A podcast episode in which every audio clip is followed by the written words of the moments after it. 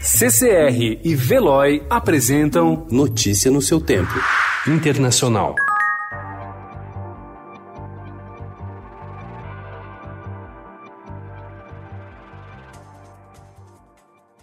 Em toda a Ásia, países que pareciam ter controlado a pandemia de coronavírus estão fechando fronteiras e impondo medidas mais rígidas de contenção, com medo de uma nova onda de infecções importadas. As restrições são um sinal preocupante para Estados Unidos, Europa e o restante do mundo que ainda enfrentam o surto.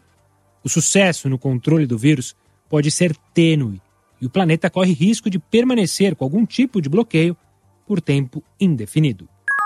Após 10 semanas confinados em casa, os moradores de Wuhan já conseguem sair para ver a luz do dia.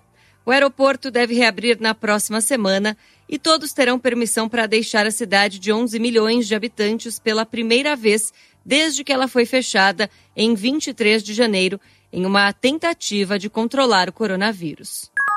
No dia em que os Estados Unidos superaram o número de mortos da China, a Casa Branca anunciou que o país precisa se preparar para ter entre 100 mil e 200 mil mortes por coronavírus. O presidente Donald Trump e os especialistas que orientam o governo pediram que os americanos se atenham às políticas de distanciamento social e disseram que as próximas duas semanas serão dramáticas.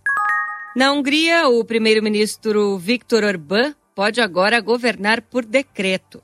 No Reino Unido, os ministros ganharam poder para deter pessoas e fechar fronteiras. O premier de Israel, Benjamin Netanyahu, fechou os tribunais e iniciou uma vigilância invasiva dos cidadãos.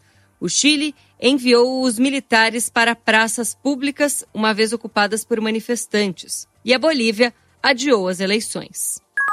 O governo de Donald Trump ofereceu ontem levantar as sanções contra a Venezuela se oposição e chavistas formarem um governo interino sem a participação do presidente Nicolás Maduro e do dissidente Juan Guaidó.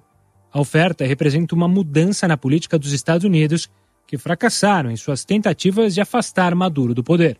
Notícia no seu tempo. Oferecimento CCR e Veloy.